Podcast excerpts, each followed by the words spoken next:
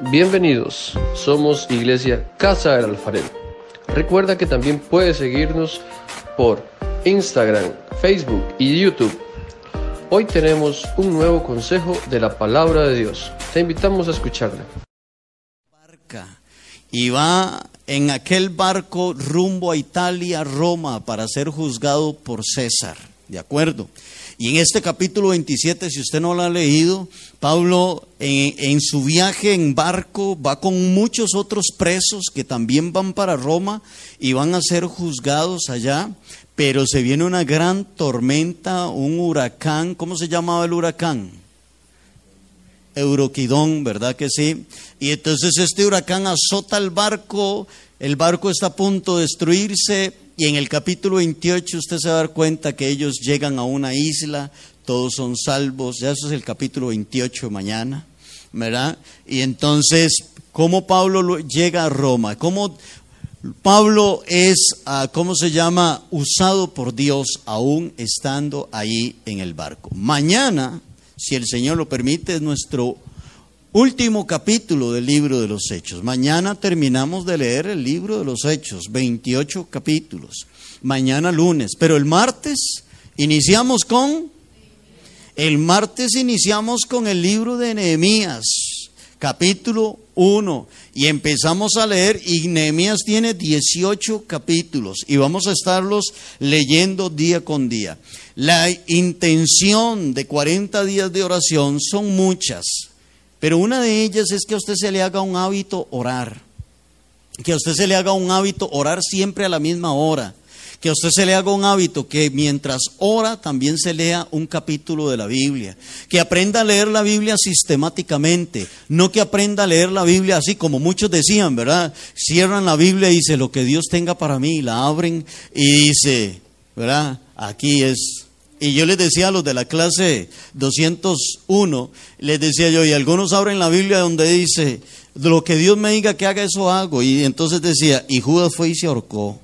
Y entonces dice, ah, no, qué tirada. Hicieron la Biblia y dice, donde Dios me hable y dice, ve tú y haz lo mismo. Entonces yo les decía, usted no puede leer la Biblia así, la Biblia no es un libro de azar, ¿verdad? Donde voy a ver a dónde me habla Dios. Usted tiene que aprender a leer la Biblia sistemáticamente, es decir, que donde usted quedó hoy, continúa mañana. Y así entonces usted también tiene una disciplina de cómo ir leyendo la Biblia en orden. Este es uno de los objetivos de los 40 días de oración, que usted se le haga un hábito. Se cree que para que una, algo se me haga un hábito, voy a tardar aproximadamente unos dos meses para que aquello se me llegue a ser un hábito en mi vida. Y entonces orar siempre a la misma hora. Luego, otra de las cosas es porque el otro punto de los 40 días de oración es que usted va a alcanzar también madurez espiritual. Porque cuando usted tiene disciplina en oración y en lectura de la palabra, usted va a empezar a crecer espiritualmente. Y entonces va a traer esto en su vida, uh, ¿cómo se llama? Una, una, una mejor relación con Dios y un mayor crecimiento en su vida espiritual. Entonces, todo esto es muy importante. Por eso tenemos, no hicimos 40 días de oración porque, para hacerlo, ¿verdad? No, no. Sino que, y también oramos unos por otros. Amén. Esta es la, este es nuestro día 27 y esta es nuestra cuarta predicación sobre la importancia de la oración. Usted tiene en sus manos su folleto. Un saludo a, todos los que nos están viendo por las redes sociales y también a los que nos escuchan por Radio Frontiers, que también estamos en vivo con ellos y que están escuchando la predicación de hoy. Bien, usted tiene ahí en su folleto y quiero iniciar diciéndoles, y vamos a hablar sobre el libro de los hechos. Es el libro que hemos estado leyendo, interesantísimo, lindo, es el, el, nacimiento de la iglesia, es un avivamiento, es algo maravilloso en la iglesia. Y el libro de los hechos, entre todo lo que nos narra, nos narra la parte de la persecución que atravesó la iglesia. La iglesia fue perseguida, la iglesia del primer siglo fue perseguida, encarcelada, a muchos les dieron muerte por causa del Evangelio de Jesucristo. Pero también el libro de los Hechos nos narra las cosas maravillosas que hizo Dios. Qué milagros hizo el Señor, ¿verdad que sí? Por medio de los apóstoles. ¿Cuántos milagros? Gente se convertía al Señor, eh, gente era sana, por la sombra de Pedro los enfermos eran sanos. Vimos tantas cosas maravillosas y lindas que nos el libro de los Hechos, pero quiero hoy que estemos en el capítulo 12 de Hechos, porque el capítulo 12 del libro de los Hechos nos narra de cómo el rey Herodes echa mano de algunos de la iglesia para maltratarlos y para matarlos. Y Herodes en su persecución contra la iglesia atrapó a quién? Atrapó a Jacobo. Jacobo, el hermano de Juan, y como vimos el domingo pasado, Jacobo era uno de los tres discípulos más allegados a Jesús. Jacobo era uno de los discípulos de más de confianza de Jesús juntamente con Juan y con Pedro. Pero Herodes atrapa a Jacobo, el hermano de Juan, y lo atraviesa con la espada y lo mata. ¿Están acá? Y mata. Así muere Jacobo. Jacobo es el primer mártir entre los apóstoles. Y Herodes atraviesa con su espada a Jacobo y lo mata, le da muerte. Ahora, como Herodes vio que el hecho que él había cometido agradó al pueblo, como todo político que era, agradó al pueblo y le gustaba tener al pueblo en sus manos, entonces Herodes también atrapó a Pedro y entonces Herodes dijo, encarcelen a Pedro para matarlo también. No lo podía matar en el momento porque se estaba celebrando la Pascua. Y no quería él hacer un gran alboroto allí. Así que leamos el capítulo 12 y el versículo 4 del libro de los Hechos. Hechos capítulo 4, perdón, 12, verso 4. Dice, y habiéndole tomado preso, hablando de Pedro, y Herodes habiendo tomado preso a Pedro, le puso en la cárcel, entregándole a cuatro grupos de cuatro soldados cada uno, para que le custodiasen. Y se proponía sacarlo al pueblo después de la Pascua. Así que Pedro estaba custodiado en la cárcel, pero la iglesia hacía sin cesar oración a Dios por él. Y cuando Herodes le iba a sacar aquella misma noche, estaba Pedro como durmiendo entre dos soldados, sujeto con sus sujeto con dos cadenas y los guardas delante de la puerta custodiaban la cárcel. Veamos esto.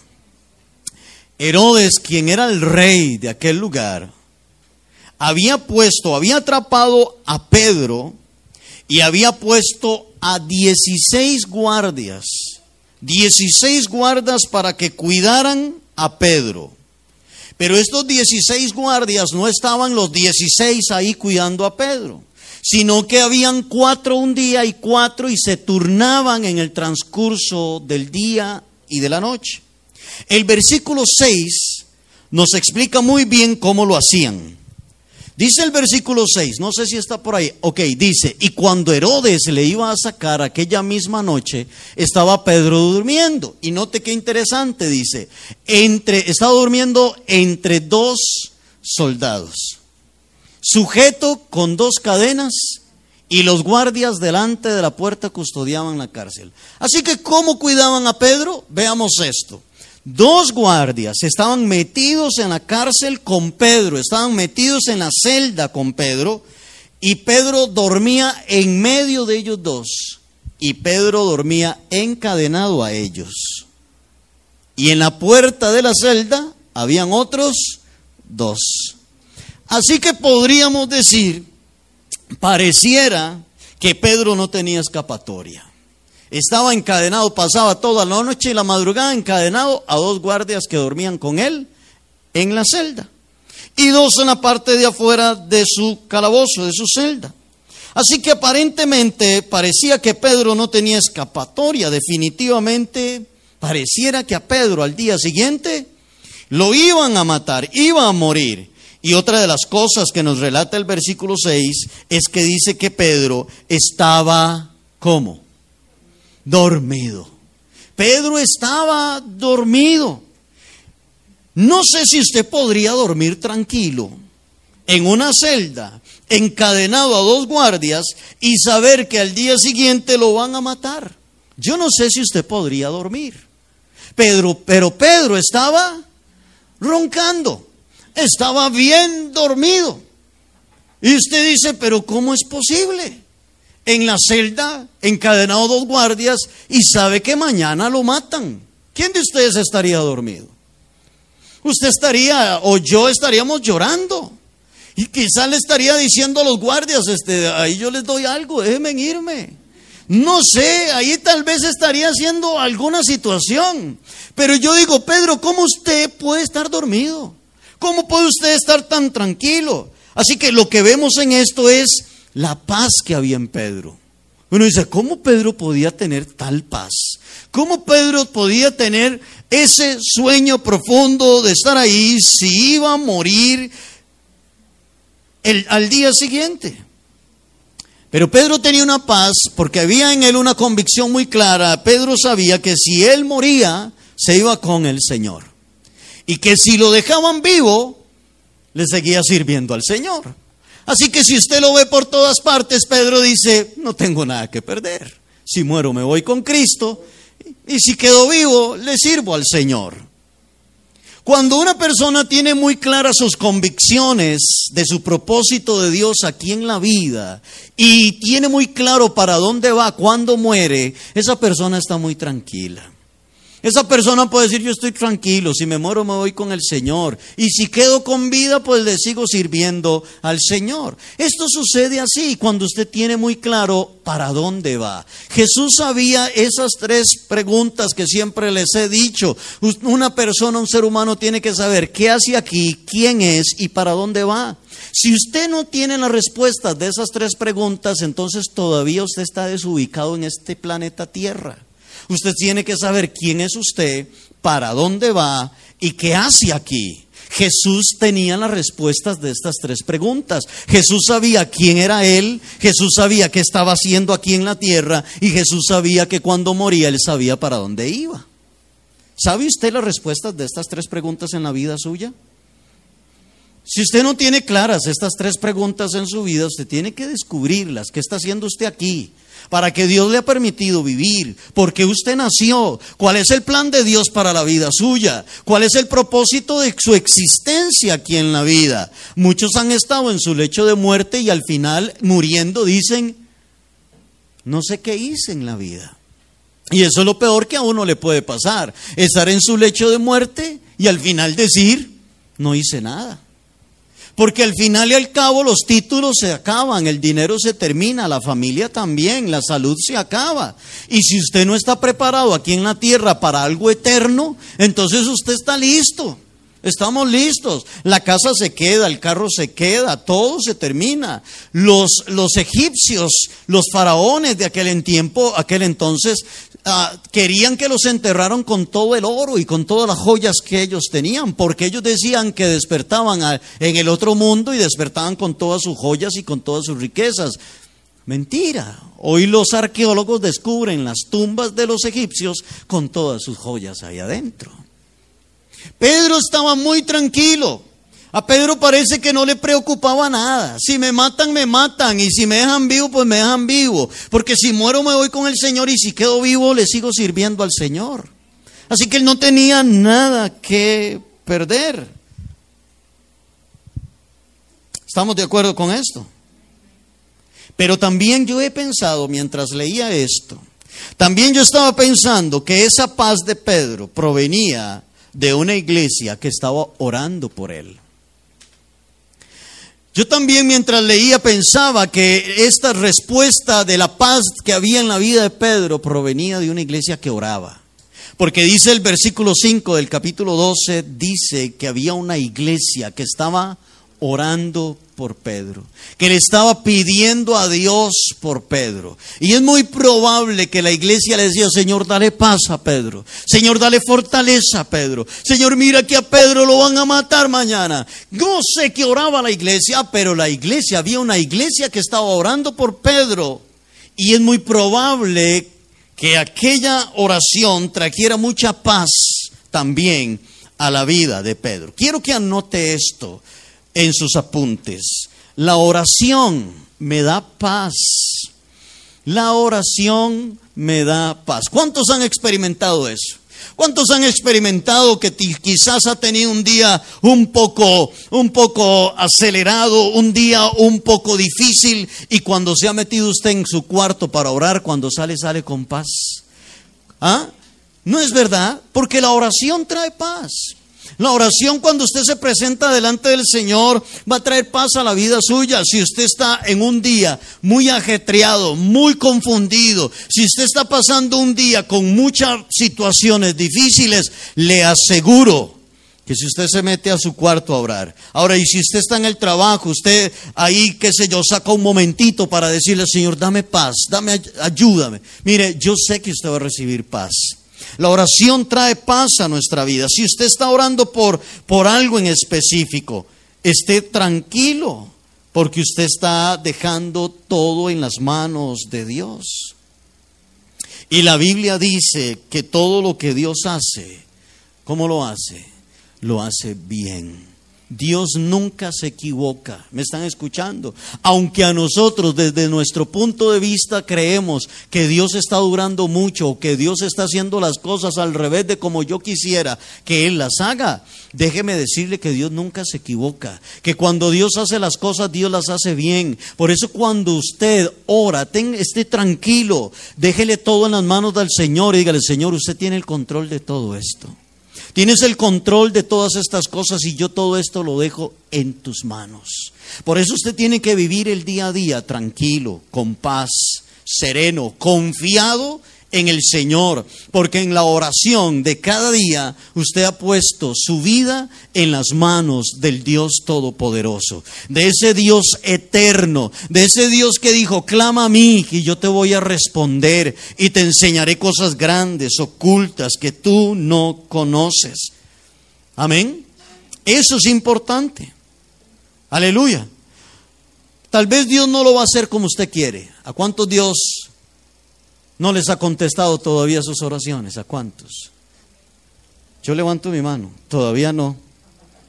A mí todavía Dios no me ha contestado mis oraciones. Hay una oración que todavía el Señor a mí no me la ha contestado. Tengo más de cinco años de estársela pidiendo y todavía no me la ha contestado. Escúcheme esto y si quiere lo anota en los puntos, en los, en, los renglones de atrás, porque no vienen esto, esto que le voy a decir no viene. Entonces, en las oraciones Dios puede contestarme no. Dios puede contestarme sí. O Dios puede decirme todavía no. ¿De acuerdo? En mis oraciones, ¿Dios me puede dar esta respuesta? No. ¿A cuántos Dios les ha dicho no? ¿Verdad que sí? A mí también. Dios me ha dicho no. Y Él sabrá por qué. Él es soberano. Él es eterno. Pero muchas veces nos ha dicho, sí. Y hay otras veces donde nos ha dicho, todavía no. Es decir, que todavía no significa ni no, ni sí, pero eh, espérese, ¿verdad que sí? Estas son tres cosas, estas son tres formas en las que Dios nos contesta. No, sí, todavía no. Y en el todavía no, ¿dónde nos desesperamos? Nos comemos las uñas y todo el asunto y nos desesperamos y quisiéramos que Dios nos, nos conteste ya. Pero una de las cosas que debemos de tener claro es que Dios hará las cosas mejor de lo que usted las puede hacer. Y las hará en el tiempo, en el tiempo de Él. Lo que usted tiene que tener es paz. Dígale que está a la par, tenga paz. Dígale, tenga paz. Tenga paz. Porque Dios se va a encargar de todas las cosas. ¿Cuántos alaban al Señor? Dios se va a encargar de todas las cosas. El versículo 5, volviendo al texto, marca la diferencia. Dice, pero la iglesia, ¿qué hacía la iglesia? Hacía oraciones sin cesar. ¿Por quién? Por Pedro. Este versículo nos revela a una iglesia de oración. Nos revela una iglesia que ora, pero también nos revela una iglesia unida. Una iglesia que ora, pero es una iglesia también que se mantiene unidos, donde el dolor de uno era el dolor de todos. Una iglesia que estaba siendo perseguida, una iglesia que los estaban matando por la causa del Evangelio. Herodes se había dado la tarea de perseguir a la iglesia, de matarlos, de meterlos a las cárceles. Esta era la iglesia de aquel entonces, pero era una iglesia poderosa en oración. Era una iglesia que a pesar de ser perseguida, seguía orando. Era una iglesia que a pesar de estar siendo perseguidos, encarcelados y que los mataban, era una iglesia que no dejaba de orar. Ellos creían en el poder de la oración. Y ellos creían al Dios al cual oraban, le creían a ellos. Y este Dios había dicho que para él no había nada imposible. Amén. Que para él no había nada imposible. Cuando María, cuando el ángel se le aparece a María y le dice, María, usted va a quedar embarazada y el niño que tendrás en tu vientre se llamará Jesús. Y María le dice, ¿cómo voy a hacer eso si yo no he conocido varón? El ángel le dice, María, para Dios no hay nada imposible. Y María concibe del Espíritu Santo, queda embarazada. Este es el Dios al cual usted le ora todos los días. Él dice, para mí no hay nada imposible. Dios abrió el mar en dos para que el pueblo de Israel pasara al otro lado. ¿Puede usted imaginarse que el mar se abra en dos para que un pueblo pueda pasar de un lado a otro? Eso solo Dios lo puede hacer. Para el Señor no hay nada imposible. ¿Hay algo que usted le está pidiendo a Dios? ¿Hay algo por mire, hay algo que a usted lo tiene de rodillas? Qué bueno, porque si no fuera por eso usted no estaría de rodillas. Qué bueno. Cuánto me alegra que haya algo que lo tenga de rodillas. Amén. Me alegra mucho. Yo sé que duele, pero eso le quebró las rodillas a usted. Amén. Y eso me ha quebrado las rodillas a mí. Yo conocí una hermana que me dijo, un sobrino de ella salió con cáncer. Y esta hermana me dijo, pastor, nunca había orado tanto como he estado orando ahora. Nunca. Dice, si mi sobrino no hubiera pasado por esto, no creo yo que yo hubiera estado orando tanto a Dios. A veces Dios permite cosas para que aprendamos a venir a su presencia, para que aprendamos a depender de Él. A veces Dios permite cosas, cosas que Dios permite, pero también hay cosas que uno se busca, que también nos hacen caer de rodillas delante del Señor, ¿verdad que sí? Amén. Lo bueno es que, sea que Dios lo permita o que usted se lo busque, Dios siempre está ahí. Él siempre está ahí. Y dice, venga a ver qué fue lo que pasó. Amén. Y encontramos a un Dios misericordioso que siempre nos atiende esta iglesia del primer siglo creía en la oración a pesar de que los estaban matando, a pesar de que los metían en las cárceles. Esta es una iglesia de oración y que creían en un Dios todopoderoso que había dicho que para él no había nada imposible. Escúchenme hermanos, la unidad de la iglesia en la oración marcó una gran diferencia en el desenlace de la vida de Pedro. La oración puede marcar una gran diferencia en la vida suya.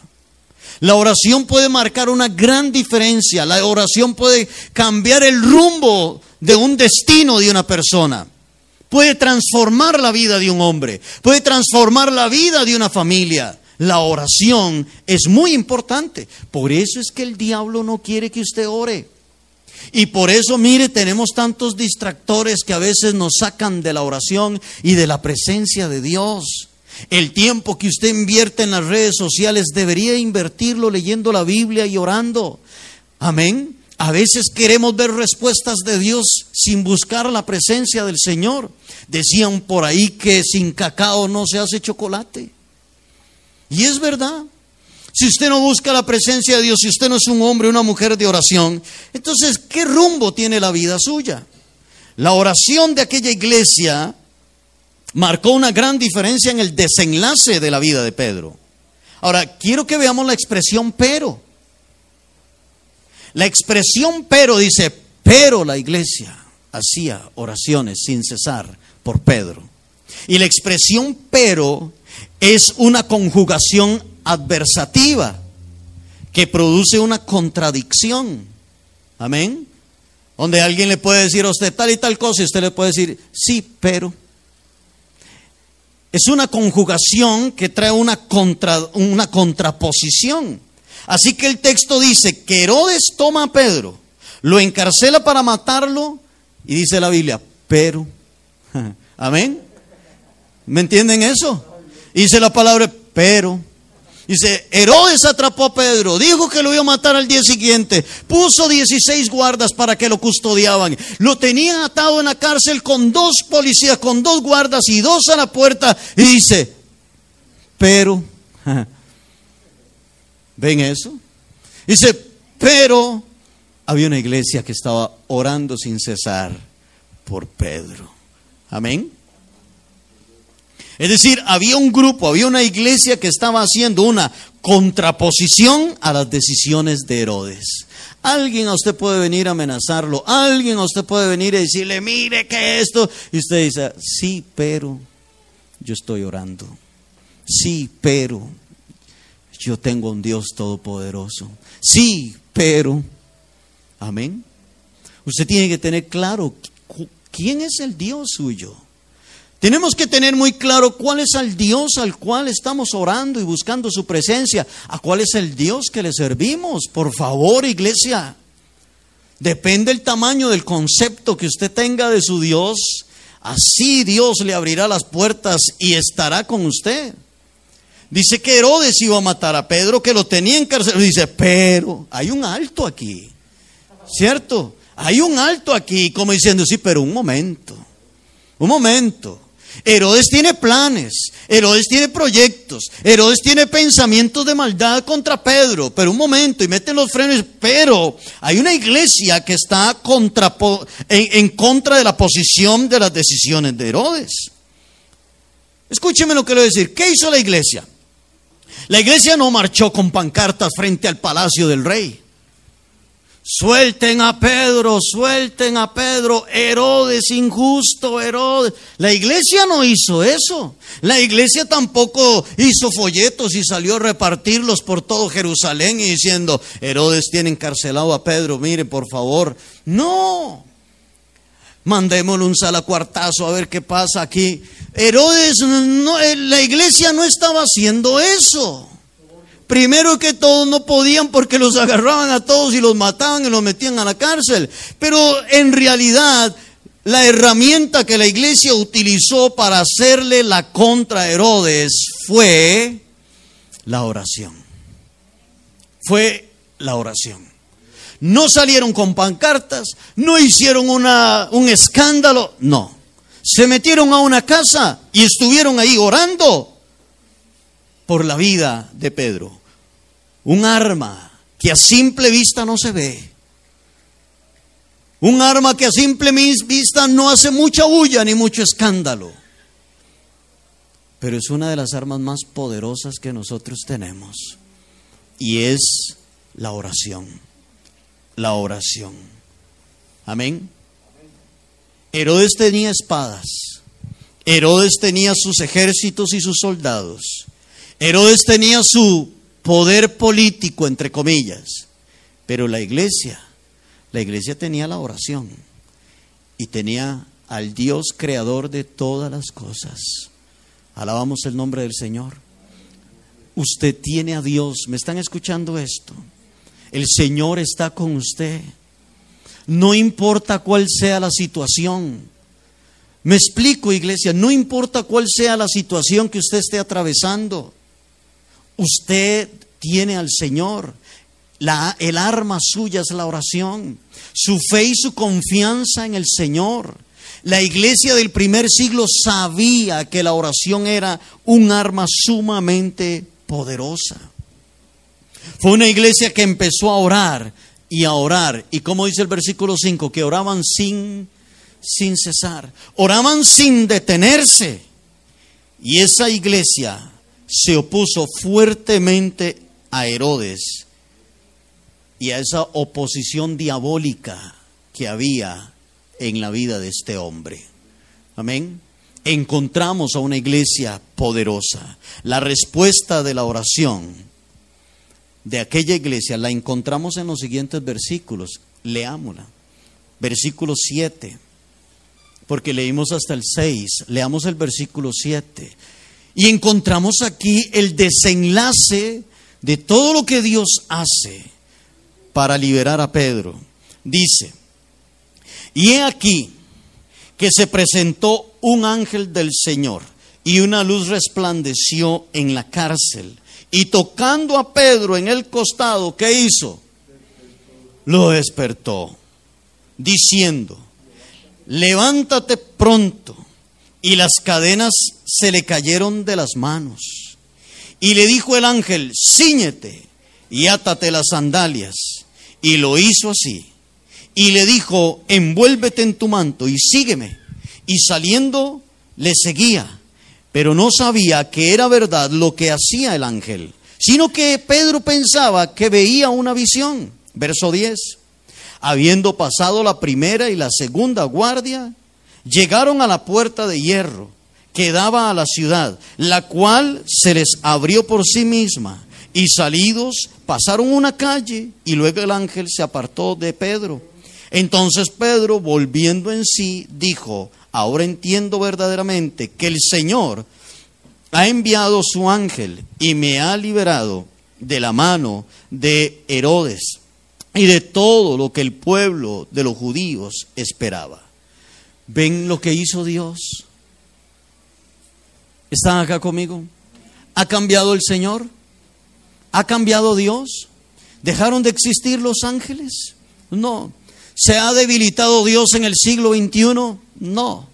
Dios sigue siendo el mismo Dios y Dios sigue escuchando nuestras oraciones. Dios no se ha envejecido, han pasado los siglos y Dios sigue siendo el mismo Dios, quien escucha nuestras oraciones y el Dios que responde nuestras oraciones. Y es increíble todo lo, que aconteció ese día. Volvamos un poco atrás y recordemos que Pedro estaba encadenado con dos soldados romanos en la celda. Y a la puerta de la celda hay otros dos soldados. Mas aún así, un ángel entra a la celda donde está Pedro y lo despierta. Lo toca en su costado y le dice, Pedro, Pedro, amén. Pedro se despierta. ¿Qué suceden con las cadenas que están atadas a los otros soldados? Dice la Biblia que se sueltan las cadenas. Se sueltan las cadenas. Amén. Y Pedro se levanta. Pasan por la puerta donde están los otros dos guardias a la entrada de la celda. No ven a Pedro. Camina Pedro por toda la cárcel, llega a la puerta principal de la cárcel y dice la Biblia que la puerta se les abrió, se les abrió solita. Amén. Y de repente Pedro se ve libre en las calles de la ciudad. Y dice Pedro que él pensó que lo que él estaba teniendo era una visión. Pero cuando se encuentra afuera en la calle se da cuenta que no era una visión, sino que Dios había enviado a su ángel para liberarlo a él, para soltarlo a él. Esto suena como una faula, ¿no le parece? Esto suena como algo fantasioso, pero eso sucedió. Eso fue verídico. Anote esto. La oración hace cosas sobrenaturales. Eso hace la oración. La oración hace cosas sobrenaturales. Cuando usted entra al cuarto de la oración, no es para ver resultados naturales No es para ver resultados naturales, es para ver resultados sobrenaturales, para ver resultados que usted como ser humano no puede hacer, pero Dios sí puede hacer. Porque si usted lo pudiera hacer, entonces ¿para qué ora? Si usted lo puede solucionar. ¿Verdad que sí? Pero cuando yo entro al cuarto de la oración, es para ver cosas sobrenaturales, respuestas sobrenaturales, acciones de Dios sobrenaturales, que solo Dios las puede hacer y que yo en mi naturaleza humana estoy limitado a lograrlas o hacerlas. Y por eso es que me meto en la oración a buscar la presencia de Dios. Usted nunca puede entrar a la oración desde una perspectiva suya. ¿Me entienden esto? Porque nuestra mente es muy diminuta, nuestra mente es muy cuadrada y usted no puede esperar que haya una respuesta desde la perspectiva suya. Tiene que ser algo sobrenatural, algo grande, algo maravilloso. Amén. Moisés está frente al mar, detrás de él viene todo el ejército de Israel. Y Dios le dice a Moisés que tiene en tu, en tu mano una vara. Bueno, levanta la vara. Y el mar se abrió y el pueblo de Israel pasó al otro lado. ¿Podía Moisés hacer eso? Eso fue algo sobrenatural que solo Dios lo podía hacer. Y cuando el pueblo de Israel estaba en el desierto, las noches en los desiertos son frías, muy frías. ¿Qué hizo Dios entonces? Les puso una columna de fuego para que en la noche todo el pueblo de Israel estuviera calientito. ¿Podía Moisés hacer eso? No, son cosas sobrenaturales. Y en el día, en el desierto, el calor es increíble y el sol es terrible.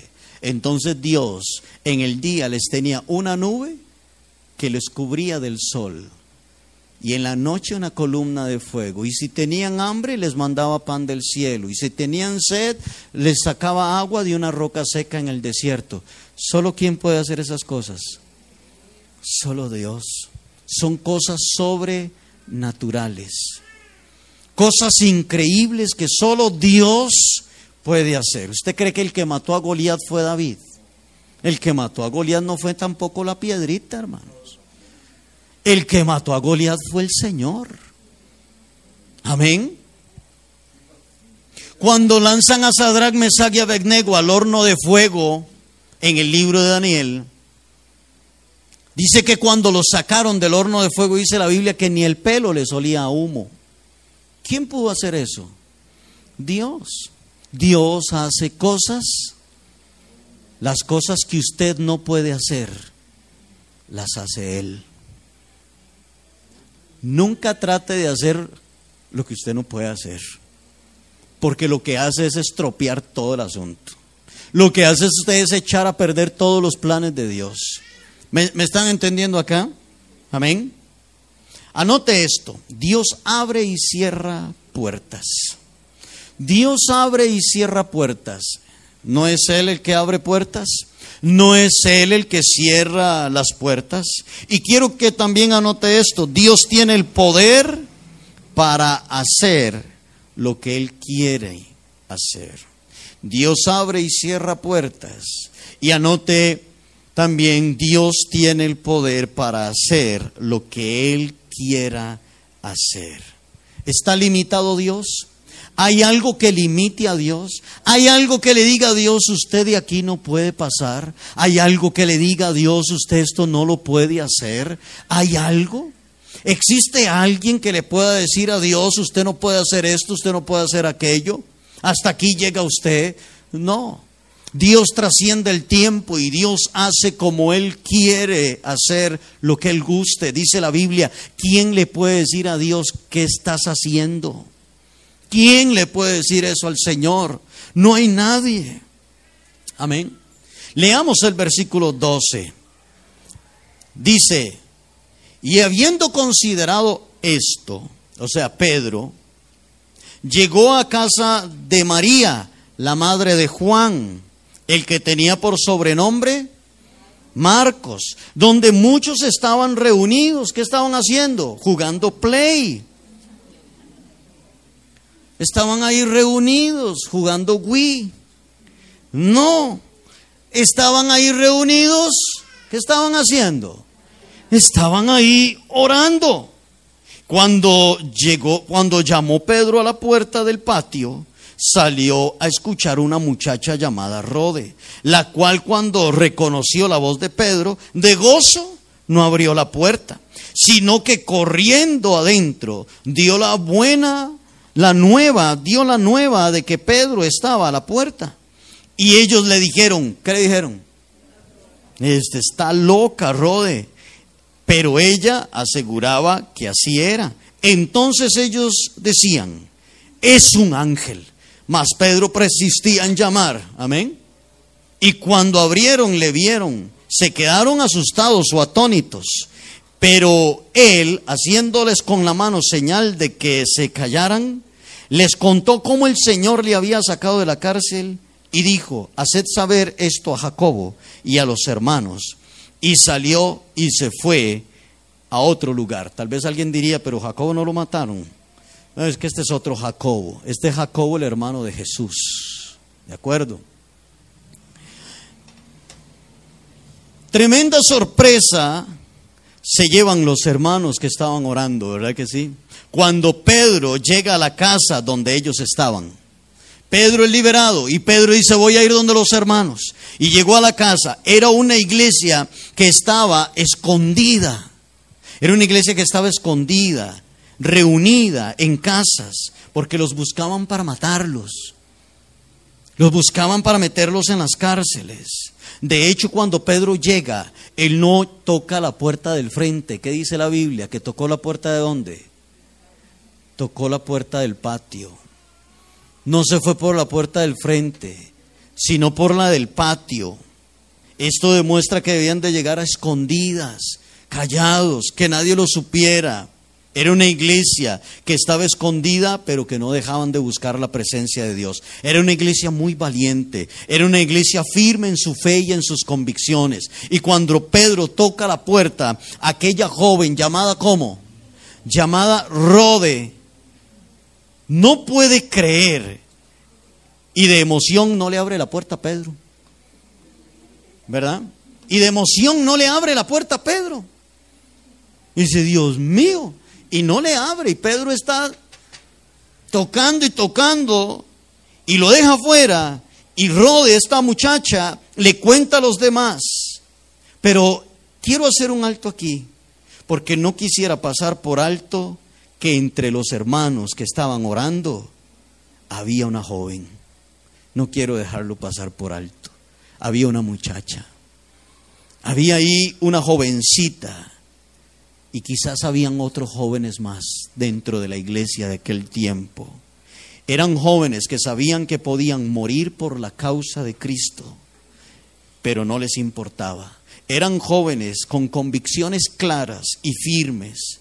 Y esta muchacha podía andar por ahí en las cosas de la juventud de aquella época. No sé qué cosas o entretenimientos habían para la juventud en aquel primer siglo. Pero esta muchacha quizás podría haber andado ahí, pero no. Ella estaba con los hermanos en una casa, orando también por Pedro. Creo que la iglesia necesita jóvenes así. Creo que la iglesia necesita muchachas y muchachos así, que oran, que buscan la presencia del Señor que saben lo que es estar de rodillas delante de Dios, poniendo su futuro en las manos de Dios, poniendo sus vidas y diciéndole al Señor, Señor, estoy soltero, estoy soltera, tengo energía, tengo fuerzas, ¿por qué no te aprovechas, Señor, de mi vida, de mis fuerzas, de mi tiempo? Aprovechate para que yo, yo quiero servirte, yo quiero marcar una diferencia entre toda la juventud de este mundo. Esta era una muchacha que a pesar de ser perseguida, ella sabía que si los guardias botaban la puerta de aquella casa, ella iba a ir a la cárcel y hasta podría ser matada, muerta por ellos, pero esta muchacha estaba allí orando. No pude pasar por alto cuando estaba leyendo estos, estas palabras del libro de los Hechos y yo dije, ¿qué hace una muchacha ahí? ¿Qué hace esta joven ahí? Estaba también orando con la iglesia, estaba también clamando con la iglesia. Lastimosamente tenemos una juventud perdida hoy en día, ¿sí o no? Es doloroso, tenemos una juventud Mire, estamos en una sociedad totalmente sexualizada. Estamos en una sociedad, estamos viviendo en una sociedad totalmente corrompida, inmoral, sin principios y sin valores. Desde la música que escuchan los jóvenes hoy en día, sus movimientos sexuales y vulgares y obscenos, hasta prácticas de drogas, de alcoholismo, de fiestas, muchachas que se visten de una forma totalmente obscena, provocativa, donde han perdido su moral, sus principios y sus valores. Necesitamos, nuestro país y nuestra sociedad está necesitando jóvenes que oran, jóvenes que buscan la presencia de Dios, no jóvenes que van en la misma corriente del mundo, no jóvenes que van en la misma corriente del, del paganismo y de la inmoralidad de este mundo. La juventud de estos tiempos necesita hacer un alto y buscar de la presencia de Dios y buscar de Dios. Esta muchacha estaba ahí orando. Y los jóvenes, ustedes no son perseguidos para matarlos. Gracias a Dios que no. Pero yo le puedo decir a usted que en otras iglesias, porque hoy tenemos una iglesia perseguida, en Japón, en Corea del Norte, en Corea del Sur, en Turquía, en Afganistán, en Pakistán, en la India, matan a los cristianos por ser cristianos. Y allí tenemos jóvenes que oran y que buscan a Dios sabiendo que ellos pueden morir. Y hoy hay jóvenes que dicen, yo soy cristiano. Y bueno, si los vieran los de allá, dirían, mm, ¿verdad? Amén. Y me llamó mucho la atención esto. Los demás hermanos pensaron que era un ángel. Pero al abrir se dieron cuenta que verdaderamente quién era, que verdaderamente era Pedro. No lo podían creer. Amén. Estaban asustados, dice que estaban atónitos, estaban asustados. Anote esto, hay respuestas de Dios que nos van a dejar asombrados. ¿Están de acuerdo conmigo? Qué lindo eso. Hay respuestas de Dios que nos van a dejar asombrados. Yo sé que muchos de ustedes tienen testimonios de lo que Dios ha hecho en la vida de ustedes. Yo sé que muchos de ustedes tienen testimonios de lo que Dios ha hecho en sus vidas, oraciones contestadas, asombrados, asombrados de lo que Dios ha hecho en la vida de ustedes. Amén. A mí Dios me ha asombrado muchas veces. ¿A cuántos los ha asombrado el Señor y les ha dicho, aquí estoy? Y usted dice, Dios mío, ¿cierto? Y nos deja Dios con la boca abierta, ¿verdad que sí? Y nos deja el Señor con la boca abierta y uno dice, Señor, no me lo esperaba, ¿cierto? Increíble. Bueno, eso le pasó a estos hermanos que estaban orando y orando por Pedro sin cesar, estaban clamando y cuando Pedro toca la puerta, ellos no lo podían creer. Estaban asombrados, atónitos, asustados. Ni Rode le abrió la puerta de la emoción, lo dejó afuera, le dijo a los hermanos, ahí está Pedro, y le dijeron que ella estaba. Usted está loca, tiene que ser un ángel del Señor, y cuando abren la puerta se da cuenta que es Pedro. Ellos quedaron asombrados. Dios los asombró. Dios los dejó con la boca abierta. Los dejó con la boca abierta. Dios a usted lo puede dejar con la boca abierta con una respuesta en su vida. Yo he visto muchos milagros de Dios y usted también. Yo he visto muchos milagros de una iglesia que ora. Yo he visto muchos milagros en una gente que está orando, en una familia que está orando. Yo he visto a un hombre venir a los pies de Cristo que era un alcohólico, un borracho, un drogadicto, un mujeriego. Y lo he visto venir a los pies del Señor y han sido transformados. Es más, usted ahorita tiene carita de ángel, pero usted y usted ahorita ya es un milagro también, ¿o no? ¿Mm? Claro, todos los que estamos aquí somos un milagro de Dios.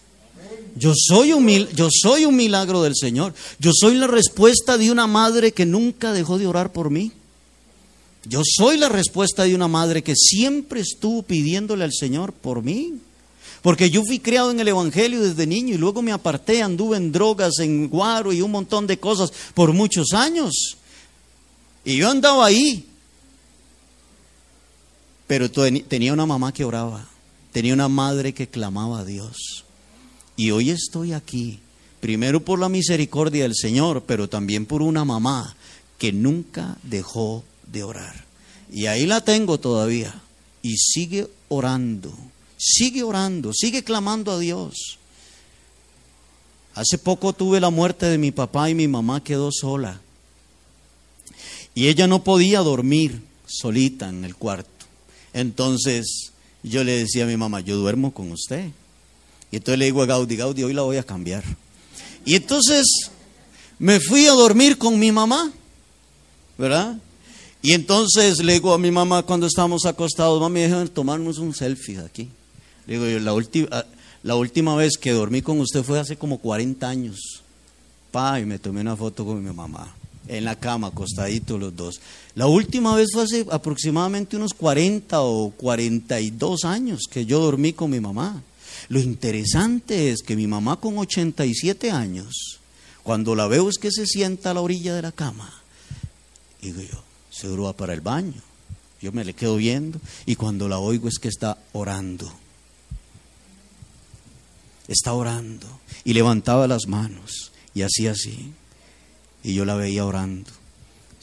¿Sabe qué hice? Agarré el celular y la grabé. Claro. Grabé a mi mamá con 87 años a la orilla de la cama, todavía orando por sus hijos. Todavía orando por sus nietos y sus bisnietos, pidiéndole al Señor por su familia. Digo yo, Dios mío, no se ha cansado de orar. ¿Cuántos dicen amén? No se ha cansado de orar en, con 87 años. Todavía se sienta a la orilla de la cama. Antes se arrodillaba y ahora ya no puede.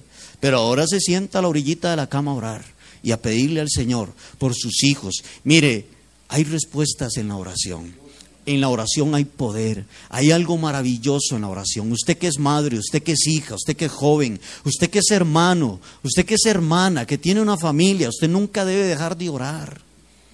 La oración es linda, hablar con el Señor, presentar a nuestra familia. En la oración suceden milagros increíbles.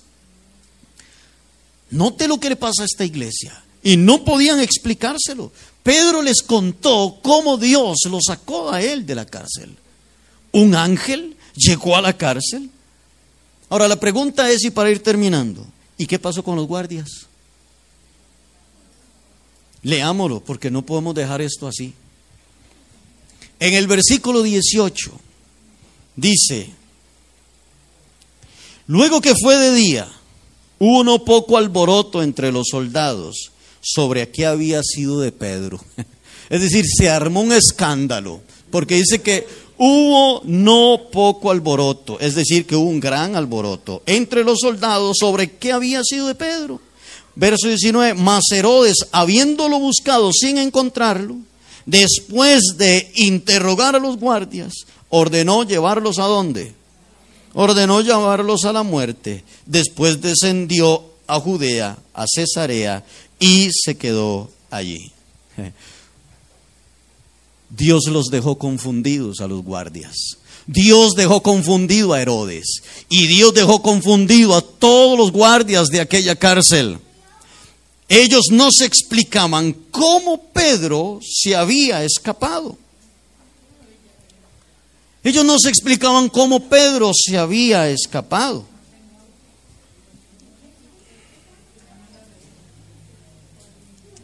Amén. ¿Hacemos silencio? Gracias. Ellos no se habían explicado cómo se habían escapado, iglesia. Ellos decían, pero ¿cómo? Si estaba encadenado con dos guardias. Yo me imagino los dos guardias de la celda, de que estaban en, en, la puerta de la celda, hablando con los otros dos que estaban encadenados con Pedro. Y dicen, pero ¿qué? Usted no sintió nada. Y ellos, yo no sentí nada, yo no sé qué pasó. No, pero ¿cómo? ¿Y ustedes que estaban parados en la puerta de la celda no lo vieron pasar? No, ni lo vimos pasar.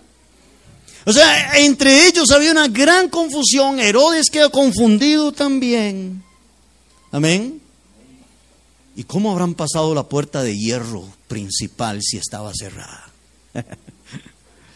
¿Ven todo esto? Hay gente que va a llegar a decirles, ¿cómo usted hizo eso? Amén. ¿Cómo Dios a usted le abrió esa puerta si estaba tan cerrada? ¿Cómo hizo eso? Ah, la oración. En la presencia de un Dios todopoderoso. Anote esto, solo Dios puede hacer milagros. ¿Solo quién? Solo Dios. Solo Dios puede hacer milagros. Ahora note esto otro también. Mientras yo oro, Dios hace lo que yo no puedo hacer. tenga eso muy claro, tenga paz. ¿Tenga qué? Por favor, tenga paz. Mientras yo oro, Dios hace lo que yo no puedo hacer. Al final, Herodes mandó a matar a los soldados. Me imagino que a Herodes no le quedó otra explicación más de que los mismos soldados se habían prestado para que Pedro se escapara. Y los mandó a matar. Anote esto, la oración es poderosa. Y lo que viene lo vamos a escribir también, lo vamos a anotar ahí. Anote lo siguiente, trate de no quedárseme votado. La oración es poderosa. La oración es poderosa. ¿Sí? Ahora note esto. Somos una iglesia que ora. Somos una iglesia que ora a un Dios todopoderoso. Lo otro es que somos una iglesia que cree en el poder de la oración.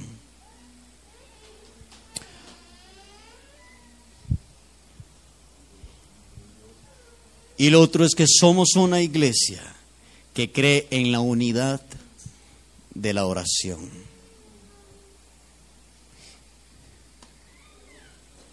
Y para terminar, somos una iglesia que adora al Señor.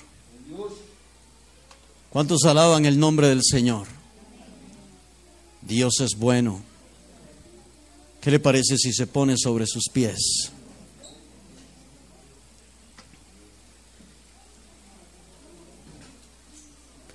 Y adoramos juntos al Señor. Póngase sobre sus pies que ya ha estado poquito más de 45 minutos sentado, sentada. Y oramos con el Señor y hablemos con Dios. Ese Dios de milagros, ese Dios de prodigios, ese Dios todopoderoso, el Dios que liberó a Pedro de la cárcel, el Dios que escuchó la oración de aquella iglesia el Dios que muchas veces nos asombra. Gracias Señor Jesús.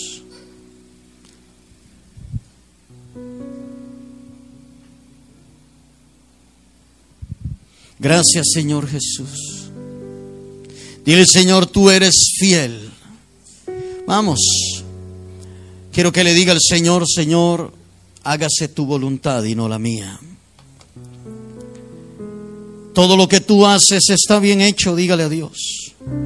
Todo, Señor, lo que tú haces está bien hecho, Señor Jesús.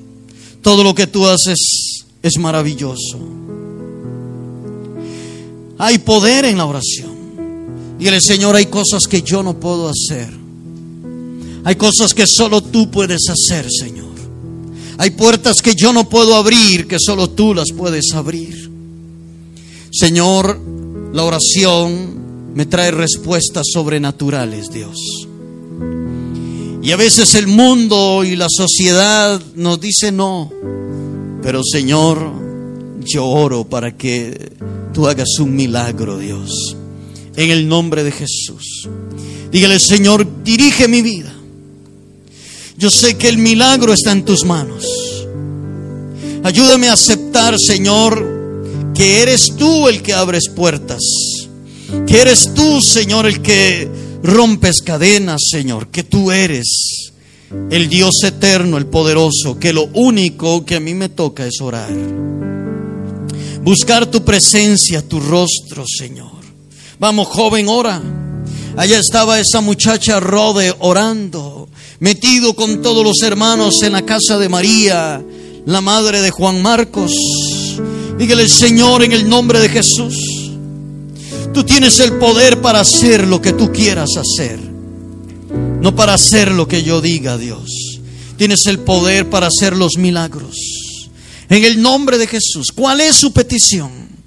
¿Qué es lo que usted está esperando? ¿Cuál es el milagro que usted está esperando? Un milagro en su matrimonio, un milagro de salud, un milagro en la economía. Que Dios te use, que Dios haga cosas grandes, maravillosas en su vida. Dígale al Señor Jesús, lléname de ti, Señor. De tu presencia, Dios, en el nombre de Jesús. Tú has sido fiel conmigo, Señor. Yo sé, Dios, que tú nunca me vas a dejar y que tú nunca me vas a desamparar, porque eso lo dice tu palabra, Señor Jesús. Fortaléceme, Dios. El enemigo puede venir y decirte, esto y esto está en contra tuyo y esto vendrá en su contra. Y dile, sí, pero, pero, yo estoy orando. Pero yo estoy buscando la presencia. Pero yo tengo un Dios todopoderoso. Pero ese pero puede marcar la diferencia. Ese pero puede marcar la diferencia. Y le Dios, pero yo estaré orando. Que mi familia está en drogas, que no hay que no hay, Señor, posibilidades de nada, dice, pero pero yo sigo orando, Señor. Pero yo sigo orando. Que eso es difícil, que hay cadenas imposibles, que no se podrá hacer Dile, Señor, pero yo estoy de rodillas delante de tu presencia. En el nombre de Jesús, puedes levantar tus manos a Dios si gustas. Si usted gusta y decirle, Señor, gracias por ser tan fiel conmigo. Tu oración, la oración me trae paz, Señor. La oración me trae paz. Dígale, Señor Jesús. Levanta tus manos y dile gracias por ser fiel conmigo, Señor Jesús. En el nombre de Jesús, dile Señor, tu fidelidad es grande. Qué lindo. Vamos todos, díganlo. Tu fidelidad incomparable, incomparable. Nadie es como tú, nadie es como tú. Bendito Dios. Vamos iglesia. Grande es tu fidelidad. Una vez más. Una vez más. Dile al Señor. Tu fidelidad es grande. Es grande. Santo Señor. Tu fidelidad incomparable. Incomparable Nadie es como tú,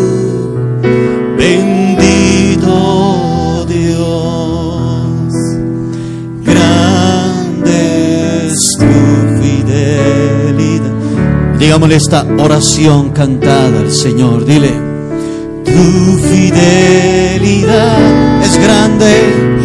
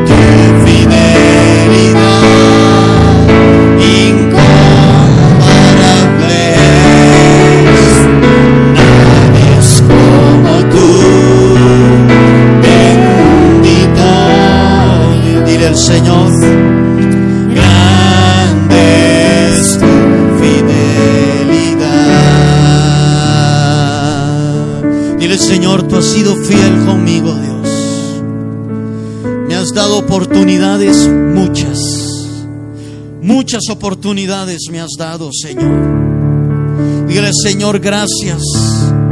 Yo soy el producto de la oración de alguien. Dígale al Señor. Estoy aquí porque alguien estuvo orando por mí. Estoy aquí porque alguien oró por mí, Señor. Dile, Señor, gracias. Gracias por tu fidelidad. Quiero serte fiel como tú has sido fiel conmigo, Dios. Ayúdame a guardarme para ti, Señor, en el nombre de Jesús. Que mi vida te sea fiel, Señor Dios Todopoderoso. No hay nadie como tú, dígale al Señor. No hay nadie, Señor, como tú, maravilloso Dios. Quiero en esta mañana si usted no le ha entregado su vida al Señor Jesús, ¿qué le parece si esta mañana usted le entrega su corazón a Él? No a una religión. Jesús no es una religión, Jesús es una relación. Y le ofrezco hoy que le entregues tu vida a Dios, no a una religión. Que le, que le entregues de hoy en adelante, que usted le pueda decir al Señor, Señor, de hoy en adelante voy a guardar mi vida para ti. Haz esta oración conmigo y repítela ahí donde usted está. Y dígale así al Señor, Señor Jesús, reconozco que te necesito, Dios. Reconozco que necesito de ti, Señor Jesús. Perdona todos mis pecados, perdona todas mis faltas y te entrego mi vida. Quiero, Señor, que entres en mi corazón y que me hagas una nueva criatura, Dios. En el nombre de Jesús, entra en mí, perdóname Señor, y lávame con tu sangre. Y te prometo, Dios, que te seguiré. Y que cuando mis pies se desvíen, te ruego, Señor, que enderezcas una vez más mis pasos. En el nombre de Cristo Jesús, amado Dios. Dígale, Señor, una última vez, dígale, Señor, tu fidelidad es grande, tu fidelidad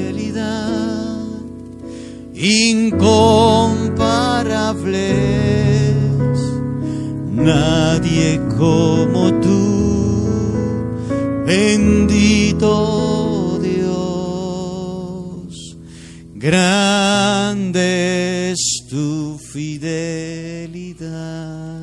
Una vez más, todos, dígale Señor, tu fidelidad.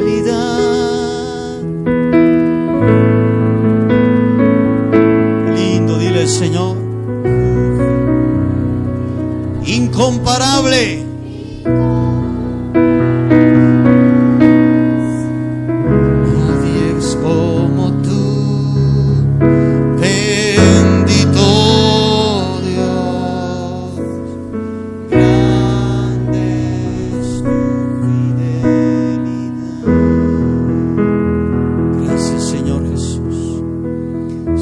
ponemos esta semana en tus manos.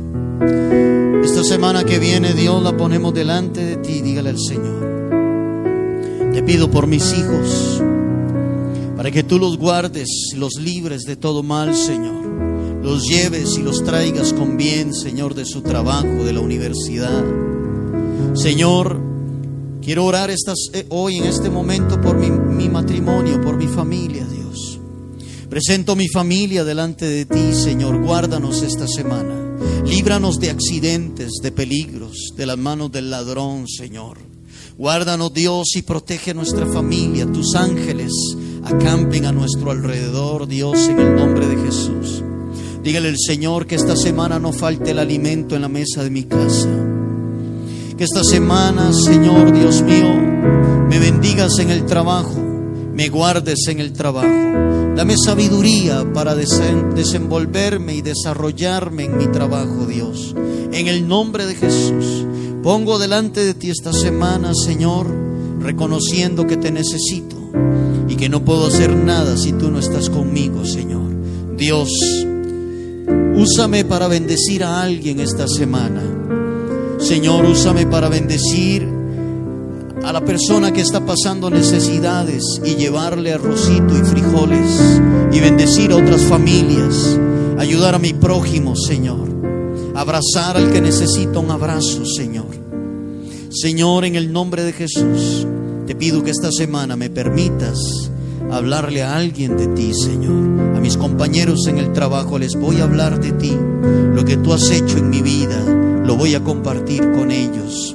A mis vecinos, a mis amigos y a mi familia. Quiero compartirte a ti con otros. En el nombre de Jesús, bendice nuestro país, guarda nuestra nación. Oramos por los que están en cuidados intensivos, para que sus pulmones, Señor, sean limpios, se desinflamen y puedan salir de ahí sanos para la gloria tuya. Oramos por aquellos que han perdido un ser querido para que traigas paz sobre ellos en el nombre de Jesús. Bendice nuestra nación y a nuestros vecinos países, guárdalos y cuídalos, Señor. Gracias. Bendice a tu iglesia en todo el mundo, Dios. Bendice a los misioneros, a nuestros hermanos que están en la cárcel, como lo estuvo Pedro, como lo estuvo Pablo a mis hermanos que han muerto por la causa del Evangelio, como Jacobo, como Esteban. Oramos por ellos. Somos esa iglesia que estaba metida en la casa, orando por aquellos que estaban en la cárcel. Somos esa iglesia, Señor, que clama a ti por ellos. En el nombre de Jesús, te doy gracias, Señor. Gracias, Jehová Dios. Amén y amén. Gracias, Dios. Antes de que se vayan, quiero invitarlos para que todos ustedes que vinieron hoy vengan el martes. Este martes que pasó tuvimos un culto muy lindo. Hay una presencia muy bonita del Señor. Así que les invito, vengan, estamos en estos 40 días de oración. Los felicito. Han llegado casi un poquito más de la mitad de los 40 días. Amén. Sigamos orando. Sigan buscando al Señor. Dios los bendiga. Y no se queden hablando, salgan ahí despacio. Ojalá pudiera salir mejor primero este.